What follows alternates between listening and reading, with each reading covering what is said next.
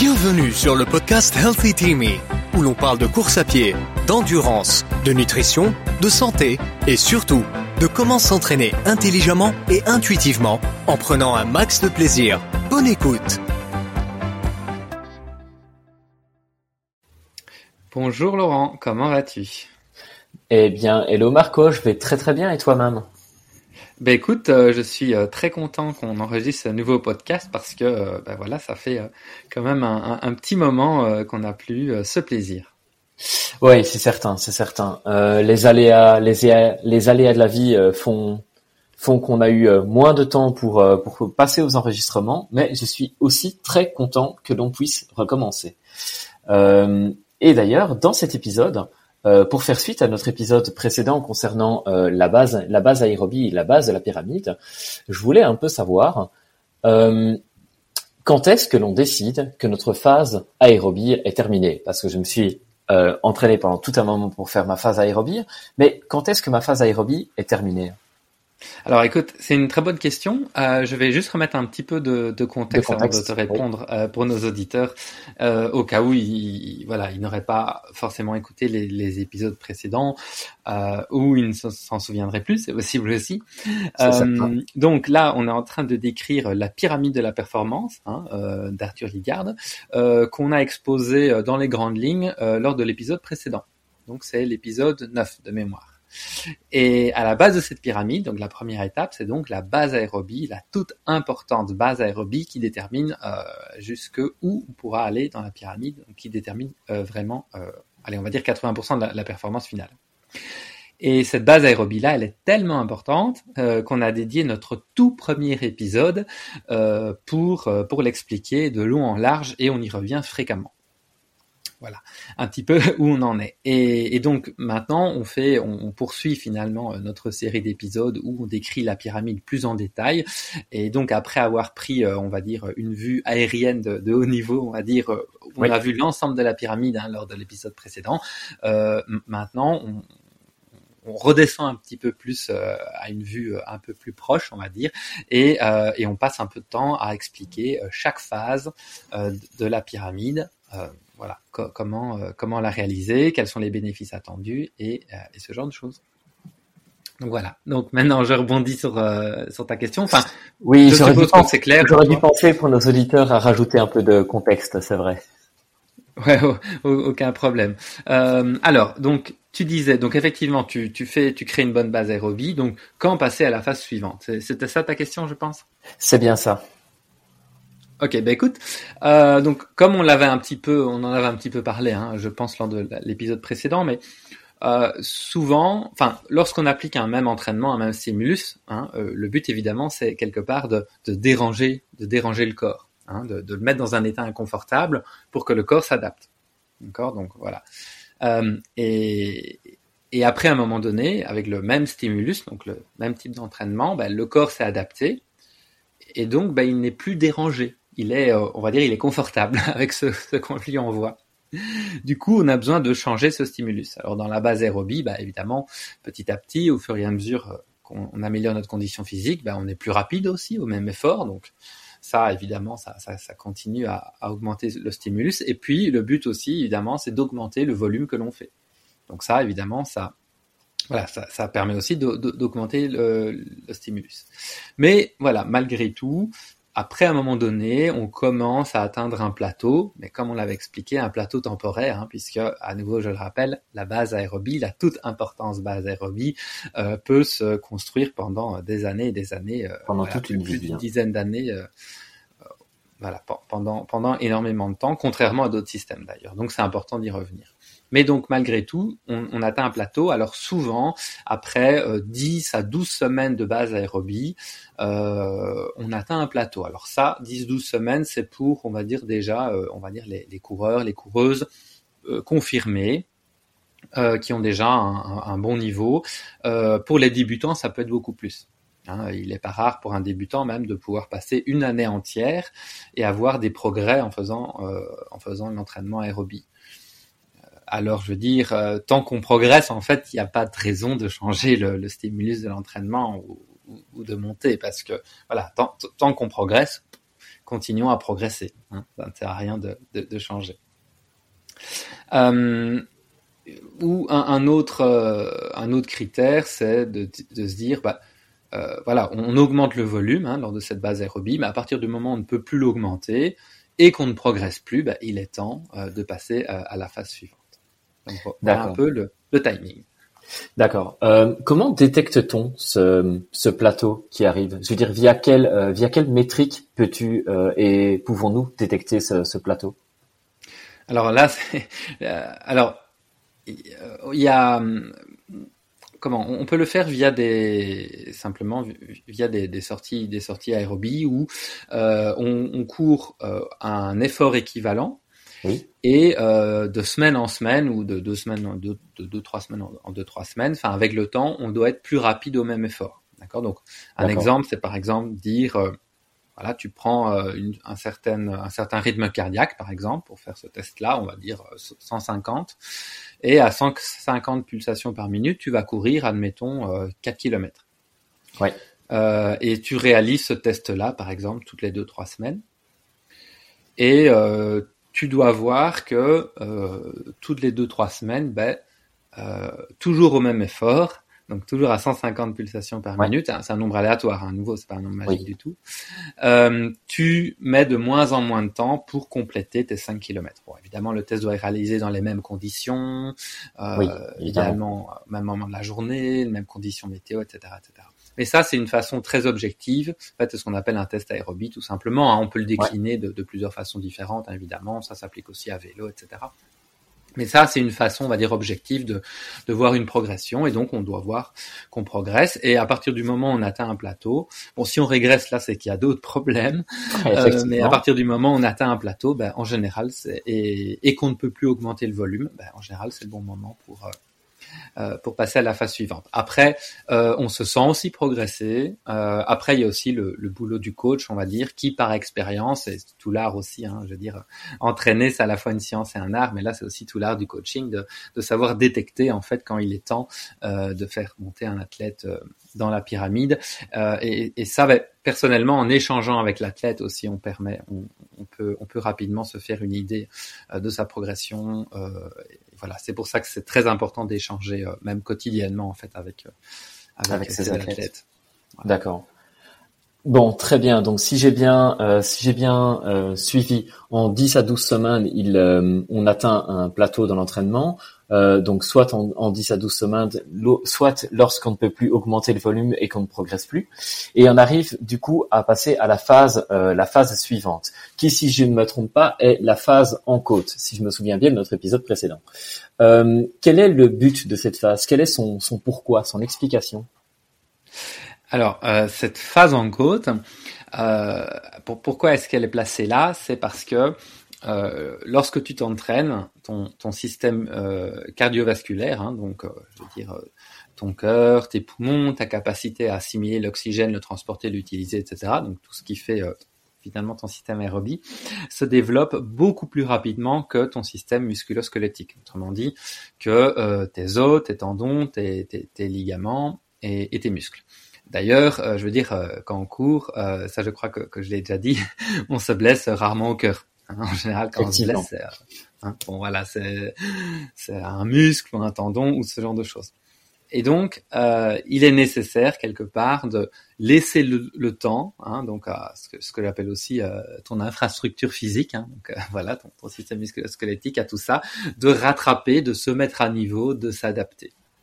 C'est euh, c'est un des objectifs euh, voilà, de, la phase en côte. Euh, et donc lors de cette phase, on va continuer le travail aérobie, mais on va y inclure une composante de force, de force musculaire. Et euh, la phase en côte peut être trompeuse parce que je suis sûr qu'il y, y, a beaucoup d'athlètes qui se disent ah oui ok d'accord euh, moi l'entraînement en côte je vois ce que c'est. Non non pas du tout. Parce que euh, souvent quand on parle d'entraînement en côte on imagine euh, voilà monter euh, une côte en 30 secondes une minute euh, comme un pété et arriver au-dessus en crachant ses poumons avec les poumons qui brûlent etc etc non ce ouais. n'est pas ça du tout le travail en côte qu'on va expliquer ici parce que ça c'est du travail anaérobie euh, or ici, ce n'est pas du travail anaérobie. D'accord? Ça reste du travail aérobie et de, de, force et de puissance musculaire. Et ça, c'est très important à noter. D'accord. Et quels sont les, bénéfices de ce travail qu'on va qu'on va mettre en place? Alors après avoir développé justement ta, base aérobie, ici on va euh, on va se focaliser sur le développement de la puissance et, de la flexibilité dans les jambes. Donc quelque part on va même réintroduire cette puissance euh, et, le développement musculaire euh, qu'on a pu un peu négliger lors de la base aérobie parce qu'on s'est surtout concentré sur du volume, bon à diverses allures, il est vrai, mais mais pas forcément un travail un travail explosif. On va aussi euh, travailler et donc développer euh, la vitesse de jambe, hein, donc la, la, cadence. On va aussi, alors pourquoi je dis que c'est aussi un travail de flexibilité? Parce que on augmente aussi l'amplitude euh, de mouvement des hanches. Hein, donc on travaille un peu finalement sur, bon, je vais pas dire la, la souplesse, mais pas à ce point-là, mais en tout cas la, la mobilité, hein, clairement. on améliore aussi la technique de course lors de, de cette lors de cette phase. On continue bien évidemment le développement aérobie, ça je l'ai déjà dit mais aussi on va commencer, on va initier le travail anaérobie. Donc c'est vraiment une phase finalement qui fait la transition entre la, phase aérobie, la précédente, et la phase anaérobie qui est la suivante, la phase anaérobie où euh, c'est là qu'on va typiquement faire tout ce qui est euh, entraînement par intervalle, fractionné, ce genre de choses. Mais on le fait pas tel quel parce que bah, on n'est pas encore prêt euh, physiquement et même d'un point de vue performance, on n'est pas encore prêt à la faire. Donc voilà, c'est la, phase en côte euh, est vraiment une phase euh, de transition finalement entre entre les deux. Et donc euh, au final, on peut dire que dans cette phase-là, on va un renforcer l'infrastructure physique. Donc ça marche principalement très très bien avec des, athlètes qui ont des faiblesses. moi, je sais bien quand j'ai des athlètes qui, par exemple, ont, ont, des histoires de, de blessures au tendon d'Achille ou ce genre de choses moi, je leur dis, OK, vous en faites pas, attendez la phase en côte et on va, renforcer tout ça. Et, effectivement, après, on n'en parle plus et ça reste de l'histoire ancienne. Et voilà, ça, ça, marche extrêmement, extrêmement bien pour ça. Et aussi, euh, on développe la vitesse. C'est vraiment ici qu'on va développer, euh, qu'on va créer, qu'on va développer euh, la vitesse. D'accord. Donc, en résumé, si j'ai bien compris, c'est une phase dans laquelle on va travailler la puissance et la flexibilité, c'est-à-dire la puissance musculaire, avoir des muscles qui déjà euh, via la phase aérobie euh, consomment correctement euh, consomment correctement l'oxygène et sont bien adaptés pour ça. Mais ici, on va aussi travailler leur puissance de manière générale et donc également la flexibilité au niveau des, jambes qui permet d'avoir le bon mouvement lors de la course et quelque part d'optimiser d'optimiser le mouvement lors de, lors de la course. C'est bien ça? Absolument. Donc dans la phase précédente, c'est vraiment l'endurance qu'on développe parce que l'endurance c'est la base de tout. On a besoin d'endurance pour euh, que ce soit pour faire de l'entraînement plus intensif et l'absorber ou que ce soit évidemment pour euh, euh pour l'objectif final euh, puisque voilà le système aérobie au-delà de 800 mètres, le système enfin à partir de 800 mètres, le, système aérobie contribue pour une majorité de, la performance. Donc, une fois qu'on a établi cette bonne base d'endurance, euh, ici, effectivement, euh, on va développer tout ce qui est euh, puissance musculaire. Et pourquoi vitesse? Parce que la vitesse, finalement, c'est quoi? C'est le produit de la longueur de la foulée fois la, cadence de la foulée, fois la vitesse de jambe. Donc, au plus on a une foulée longue et au plus, en même temps, on, a, on a une foulée rapide, hein, au plus on est rapide. Voilà, au plus on, on, a une meilleure vitesse. Donc c'est pour ça que au final, euh, dans cette phase-ci, c'est vraiment la, la vitesse qu'on va qu'on va développer. Et là où effectivement, en fait, la longueur de la, la longueur de la foulée va aussi euh, être euh, influencée par la puissance musculaire que l'on peut y mettre. Donc, euh, ouais, tout à fait. Oui, absolument, c'est ça. C'est en développant la puissance, en fait, la puissance de ta foulée, que tu vas être capable naturellement, hein, sans te forcer, d'avoir une foulée plus grande. D'accord. Euh, alors, on a beaucoup parlé de, de, de ce qu'est cette phase au final, et tu as, euh, tu as mentionné des exercices pliométriques. Euh, tu peux un peu m'expliquer ce que c'est? On va me plier en deux? Voilà. Oui, tout à fait. Alors, alors, alors, tout, tout, à fait. Euh, donc là, on a voilà, on a un peu discuté des nombreux bénéfices, et je suis sûr que voilà, nos auditeurs, ils sont impatients de, de se dire, ok, ok, d'accord, euh, moi, moi, moi, ça va. Euh, moi, j'ai envie d'acheter, hein, entre guillemets. moi, ça me plaît ce programme, mais comment, comment est-ce qu'on fait? Puisque effectivement, j'ai mentionné que c'était pas du tout euh, courir comme un pété en, haut d'une en haut d'une côte et, finir les poumons en feu. Hein, ce que personnellement, j'ai horreur. voilà, il en faut pour tous les coups. Alors, euh, donc là, effectivement, on y arrive hein, avec tous ces, fabuleux bénéfices. Euh, on y arrive à, travers euh, d'exercices qu'on appelle euh, pliométriques, ou voilà, plus simplement, on va dire que ce sont des, des, exercices musculaires qui sont 100% spécifiques à la course à pied. Alors, on peut voir ça hein, un petit peu comme finalement du renforcement musculaire, mais vraiment spécifique, 100% à la course à pied, qu'on fait sur le terrain, qu'on fait en courant quelque part, d'accord, et, qu'on ne fait pas, euh, qu'on ne fait pas sur le côté. Donc c'est un petit peu ça. Alors maintenant le, comment le terme pliométrique, voilà, je, on va, va pas rentrer dedans aujourd'hui, mais euh, c'est juste une façon en fait de, développer la, puissance musculaire. Euh, on, va dire ça comme ça. Alors comment est-ce qu'on fait? C'est que on utilise effectivement les côtes, hein, d'où la façon côte, et euh, ainsi que son propre poids, donc le poids du corps, qui va euh, qui va être utilisé comme résistance musculaire en fait. Euh, et alors, basiquement, dans, dans ces exercices-là, euh, bon, il y en a plusieurs, mais euh, l'idée générale, c'est qu'on bondit pour gravir la côte. Donc, le but, c'est pas d'aller vite, en fait, et au, plus lentement on va, au plus on a de résistance musculaire. Donc, au plus c'est mieux mais c'est vraiment, ce sont vraiment des exercices où on va euh, travailler euh, l'extension, euh, l'extension de, la jambe arrière, euh, le lever des genoux, euh, la puissance dans les chevilles et, et ce genre de choses. et alors on, on va aller recruter ces fibres rapides, les fibres musculaires rapides qu'on ne recrute pas habituellement. Donc ces exercices finalement c'est un peu comme une c'est pas c'est pas une façon de tricher, mais quelque part parce que c'est un peu une porte arrière, hein, parce qu'on a voilà on, a on a toute une série de, de fibres musculaires et euh, les plus puissantes, on va dire, sont rarement euh, recrutées, sont rarement sollicitées. Voilà, sont rarement sollicitées ou alors vraiment en toute fin de course quand toutes les autres fibres musculaires sont fatiguées. Euh, et donc, or ici, à travers justement ces exercices pliométriques, c'est pour ça que je dis c'est une forme de, triche ou de porte arrière. En fait, on passe par, par l'arrière pour aller directement les recruter, donc directement travailler dessus sur ces fibres qui sont euh, qui fournissent justement euh, toute la puissance. Euh, donc voilà, c'est un peu voilà, c'est comme ça qu'on va euh, qu'on va faire. alors il y a aussi d'autres exercices, hein, puisqu'on a parlé de la vitesse de jambe. et alors donc voilà, les exercices en côte, en montée, c'est vraiment pour développer la puissance musculaire. Hein, donc ce qui va se traduire par euh, des foulées plus, plus puissantes, plus économiques aussi, mais, mais un peu plus longues, plus puissantes. Et alors, on, on va aussi travailler euh, des accélérations en descente, hein, pas non plus sur, sur, des descentes de fou, mais en descente légère, des courtes accélérations pour travailler justement la vitesse de jambe, donc pour forcer à, à, on va dire, à faire tourner les jambes plus rapidement que, que normalement. Et donc là, c'est vraiment un travail qui va porter sur le système nerveux. Euh, et donc voilà, et donc on va développer ces deux composantes au final, donc la longueur de la foulée et la cadence de la foulée, ce qui va nous donner euh, la vitesse. vitesse.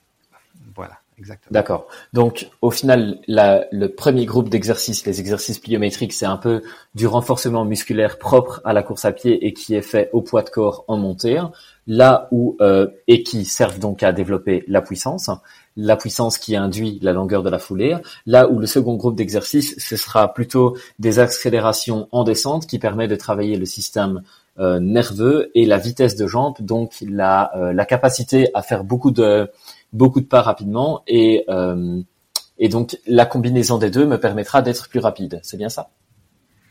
Voilà, absolument. D'accord. Alors je ne sais pas si le résumé était beaucoup plus clair que l'explication, mais à minima je me suis compris, ce qui est une, ce qui est déjà une bonne chose. Euh... Alors ensuite, euh, ensuite, euh, je, je, vois, je vois bien les exercices qui sont les exercices en côte pour l'exercice, pour les exercices pliométriques, mais euh, qu'est-ce que je fais si j'habite au, au bord, au bord de la mer et que j'ai pas spécifiquement beaucoup de côtes près de chez moi? Alors bon ça c'est pas un problème parce qu'il y a toujours moyen de euh, de, les répliquer euh, ailleurs. Euh, par exemple le plus facile c'est de trouver une volée d'escalier. Hein, qui ça peut être dans un stade, ça peut être dans un building et alors on peut euh, simuler les, différents exercices en, bondissant par exemple soit de marche en marche ou de deux marches en deux marches. Voilà en fonction on peut répliquer les différents exercices. On peut aussi trouver une rampe de parking hein, quand on a des parkings euh, en hauteur, par exemple, ça peut faire l'affaire, voilà, ou ce genre de choses.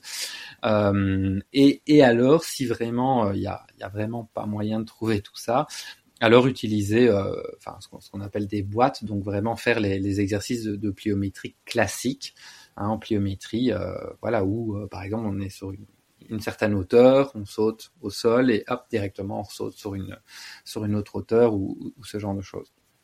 Voilà donc Évidemment, ils sont moins spécifiques à la course parce qu'ils ne sont pas euh, dans le contexte de la course à pied, mais à défaut, euh, voilà, ça, ça fait aussi euh, tout à fait l'affaire. D'accord, je vois. Donc euh, il y a quand même moyen de, de contourner au cas où on n'aurait pas de, de vraies côtes dans, dans notre dans notre région. Euh, voilà, absolument. Et alors pour ce qui est des accélérations en descente, s'il n'y a pas de descente ou si les descentes sont trop importantes, ben on peut aussi imaginer le faire avec le vent dans le dos, par exemple, tout simplement. Voilà, ce qui nous permet évidemment euh, d'aller euh, d'aller un peu plus vite. Donc voilà, parfois il faut être un petit peu créatif, euh, mais mais il y a moyen de répliquer ces, ces exercices-là en fonction de, de, de ce qu'on a. C'est certain. Après, pour nos éditeurs, on a donné un peu tous les conseils de ce qu'il faudrait faire. Est-ce que tu as des conseils de ce qu'il ne faut surtout pas faire? Oui, alors comme je l'ai déjà dit, ce qu'il faut surtout pas faire, c'est euh, du travail anaérobie, je suppose. C'est ça, c'est du travail anaérobie. Donc j'ai dit effectivement, hein, attention, parce que je l'ai dit que la phase euh, agissait comme une transition vers la phase anaérobie, mais cette transition-là, ce travail spécifique, en fait, on le fait pas euh, forcément lors du travail en côte, enfin lors des exercices en côte, on va dire. Alors alors assurément, surtout au début, ces exercices en côte, on va peut-être un peu être essoufflé, euh, mais euh, mais en aucun cas, euh, c'est le but de cracher ses poumons. Et puis même si on est un peu essoufflé, on prend le temps qu'il faut pour pour récupérer son souffle, parce que ce n'est pas voilà, ce n'est pas le but du tout de, de la séance. C'est c'est un, un, travail musculaire. D'ailleurs, tu comme tu peux en, en, en témoigner, la séance en soi est pas particulièrement euh, difficile au ressenti. Pour autant, euh, le soir, euh, on est bien, on est bien, bien, bien, bien, bien crevé parce que effectivement, voilà, tout le système musculaire et, neuromusculaire a, a été vachement, vachement secoué, on va dire ça comme ça. C'est certain. On a l'impression d'avoir fait une séance de musculation, mais uniquement pour les jambes. Ça, c'est, c'est une certitude. Voilà, bien d'accord. Et euh, oui, et même un peu plus que ça, parce que t'as as aussi t'as un effet sur musculaire, mais t'as aussi un effet neuromusculaire, hein, donc ce qui est euh, sur le système nerveux en fait, hein, donc qui est toute la synchronisation, le déclenchement du muscle, etc. Donc c'est pas purement musculaire. Euh, voilà, c'est pas, c'est complet, on va dire. Et donc euh, éviter ce travail anaérobie, ça veut dire voilà, tout, tous, toutes les côtes où euh, on monte les trucs classiques, hein, 30 secondes, une minute, deux minutes, voilà, toutes les côtes où on monte à, fond les gaz et où en plus on n'est plus capable de, garder un bon style de course avec la fatigue, là c'est mauvais. Et ça c'est encore plus important en fait, c'est que euh, on, commence à monter, à, courir en montant, on a une, un bon style de course, on va dire, et puis avec la fatigue, on n'est plus capable de maintenir ce style de course. Et c'est là que les blessures arrivent, parce que du coup, on va, on va ressembler, euh, on va dire plus à rien, et euh, on va quand même forcer. Et à ce moment-là, et on voit, hein, on peut se filmer, on voit les genoux qui partent de travers, alors on force, on, on, imprime des torsions. Enfin voilà, c'est juste affolant. Donc ça, ça, il faut surtout pas faire. C'est toujours important de garder un bon style de course, même dans, dans tout travail en réalité. Et dès qu'on n'est plus capable de garder une bonne forme, un bon style, hop, il faut faire une pause euh, parce que voilà, un, on n'apprend plus rien encore, si ce n'est des mauvaises habitudes, et en plus on risque, on risque de le blesser. Oui, et puis il est, il est même parfois euh, important de pouvoir euh, réorienter la séance si on se rend compte que l'exercice, l'exercice prescrit ne, ne fonctionnera pas bien dans la dans la journée, disons. Oui, tout à fait. D'accord. cette phase, cette phase en côte, quelle est la durée prescrite? Est-ce que les pro est-ce que les progrès sont sont rapides comme dans une phase euh, anaérobie? Ou bien est-ce que au contraire comme pour la phase euh, aérobie, il faudra euh, il faudra 10 à 12 euh, semaines? Non, non, ici, ici les, les progrès sont très rapides. En général, 4 à 5 semaines, euh, ça suffit. et alors, il faut pas non plus le faire de trop parce que si les progrès sont très rapides, les exercices, euh, sont comme stressants. aussi, sont très stressants pour le corps. C'est en fait c'est le genre d'exercices qui sont euh, entre guillemets à la fois risqués mais qui apportent beaucoup aussi. Hein, on a, donc on a un travail, je veux dire, qui peut être peu risqué et qui apporte peu ou euh, lentement, et puis on a du travail très risqué et qui ont des gains rapides. et donc ces exercices-là pliométriques que je n'ai pas détaillé, que je n'ai pas détaillé, hein, et je l'ai fait, et ça aussi je, je tiens à le mentionner. J'ai expliqué grosso modo euh, comment comment il fonctionnait, mais j'ai fait exprès justement de, de, ne pas expliquer à nos auditeurs ni auditrices, désolé pour ça, comment réellement les faire, parce que euh, parce que je ne le souhaite pas le faire hors coaching pour le coup, hein, je ne force rien, mais euh, loin de là, mais parce que j'estime que si on, on, le fait juste sur des explications comme ça, qui peut et sur une compréhension, hein, je veux dire mes explications peuvent être un peu vagues ou la compréhension mauvaise et, sans retour et sans vérification, etc. On risque risque de mal les faire et de se blesser. Et je veux dire, je ne voudrais pas être responsable pour ça. D'ailleurs, avec mes athlètes, lorsqu'ils commencent à les faire, un, ils commencent à les faire en petite dose, et puis, soit si ce sont des, athlètes euh, accessibles dans ma région, ben bah, souvent je fais la séance, la première séance avec eux en personne, ou alors si ce sont des athlètes euh, que je coach et qui sont plus loin euh, ou dans un autre pays, ben, à ce moment-là, euh, je leur demande de faire une ou plusieurs vidéos même, jusqu'à ce que je sois satisfait de, la façon dont, ils réalisent ces exercices-là. et une fois qu'ils les réalisent bien, évidemment, ben, oui, les gains viennent rapidement. Euh, mais ça reste néanmoins euh, comme tout exercice pliométrique en fait. Hein, cette famille d'exercices là est très très, euh, je veux dire très efficace. Ce sont des exercices très efficaces, mais extrêmement stressants pour le corps. Et, et, moi, à chaque voilà, à chaque pyramide, chaque fois que je les fais, effectivement, je ressens leurs bénéfices, mais je sens aussi que voilà que, que le corps, ben, il, il prend bien, quoi. On va dire ça comme ça. Ouais, je suis bien, euh, je suis bien d'accord avec, euh, je suis bien d'accord avec toi là-dessus. Effectivement, on sent que euh, il y a des bénéfices, mais que le, le, corps, enfin, au niveau justement musculo-squelettique, on sent que c'est que c'est plus fatigant, disons. C'est ça, voilà. Euh, absolument, absolument. Alors, c'est pour ça 4-5 semaines maximum, c'est bien. Et combien de fois par semaine? Ben, Ça dépend. Euh, ça dépend de combien de fois on court. Allez, on va dire si on court au moins 5 fois par semaine, deux séances sur la semaine, réparties sur la semaine, c'est bien. Euh, entrecoupé de, séances où on travaille peut-être plus les accélérations. Euh, et évidemment, de, au moins une, bonne sortie longue pour maintenir et continuer le développement aérobie. Alors maintenant, si on s'entraîne moins de cinq fois par semaine, on va dire, euh, une séance en général suffit.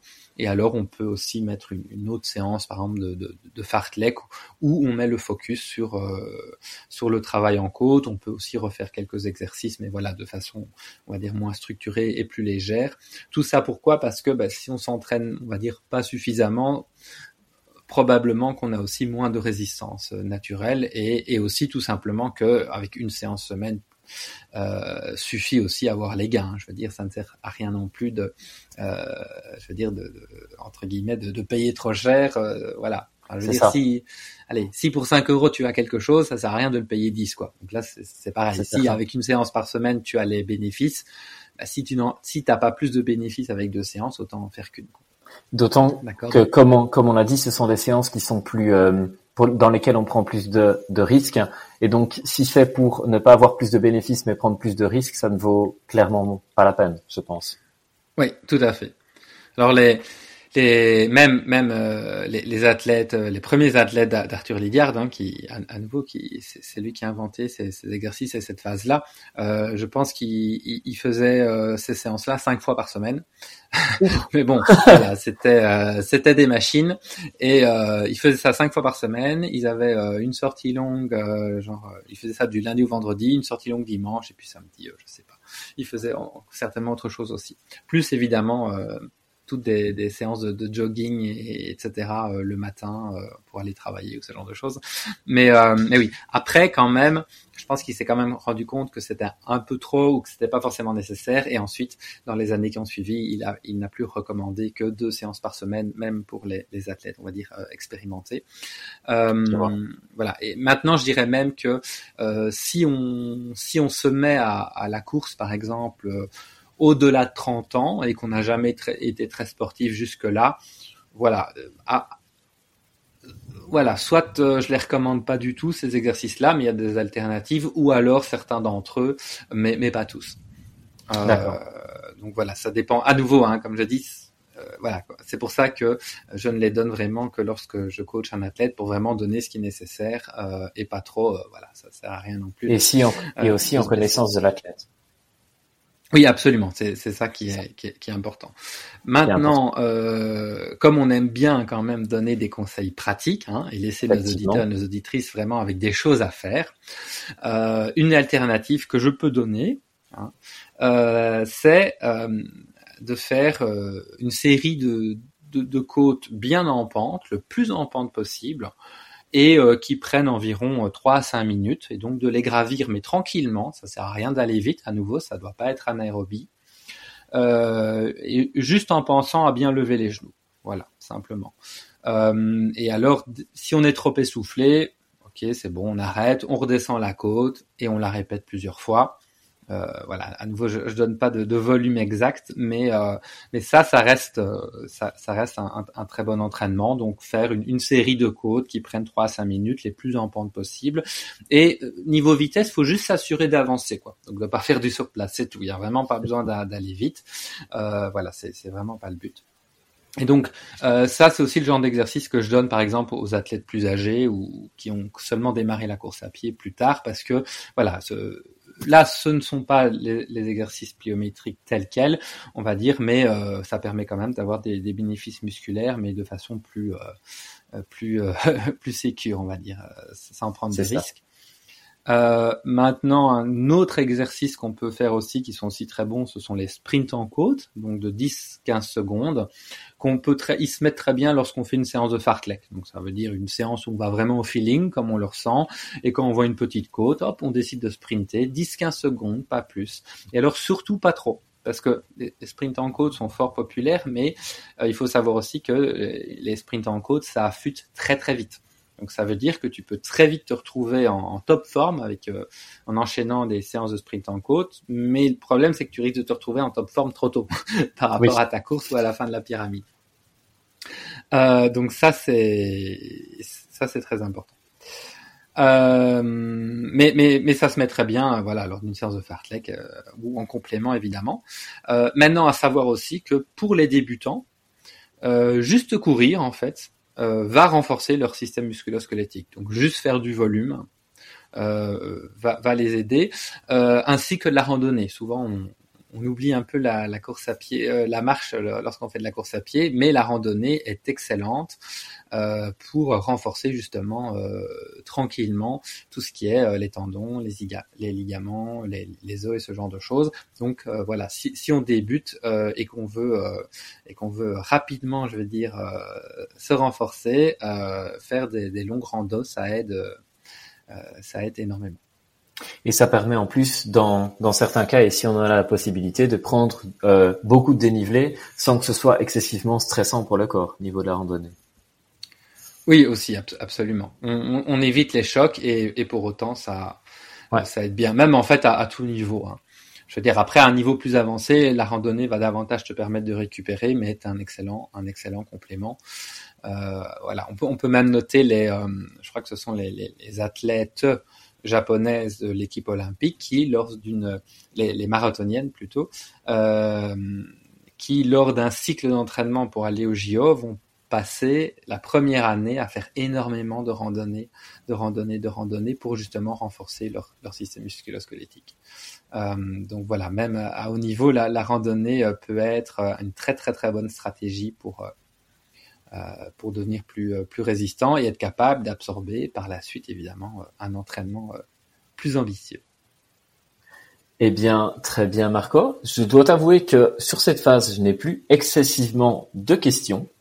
Euh, pour moi, maintenant, les choses, les choses sont claires. Je sais quand passer d'une phase à l'autre. Je sais quel est, quel est son but, quels sont ses bénéfices. Je sais, je sais comment faire et je sais surtout que pour bien le faire, il vaut mieux être suivi par mon coach, toi, et euh, de fait, il me reste à te remercier, remercier nos auditeurs euh, pour leur écoute et souhaiter à tout le monde euh, une bonne fin de semaine. Mais écoute, euh, je te remercie Laurent et je te dis à très bientôt pour la prochaine phase de la pyramide. À très bientôt. Salut Marco, merci. Bonne journée, salut.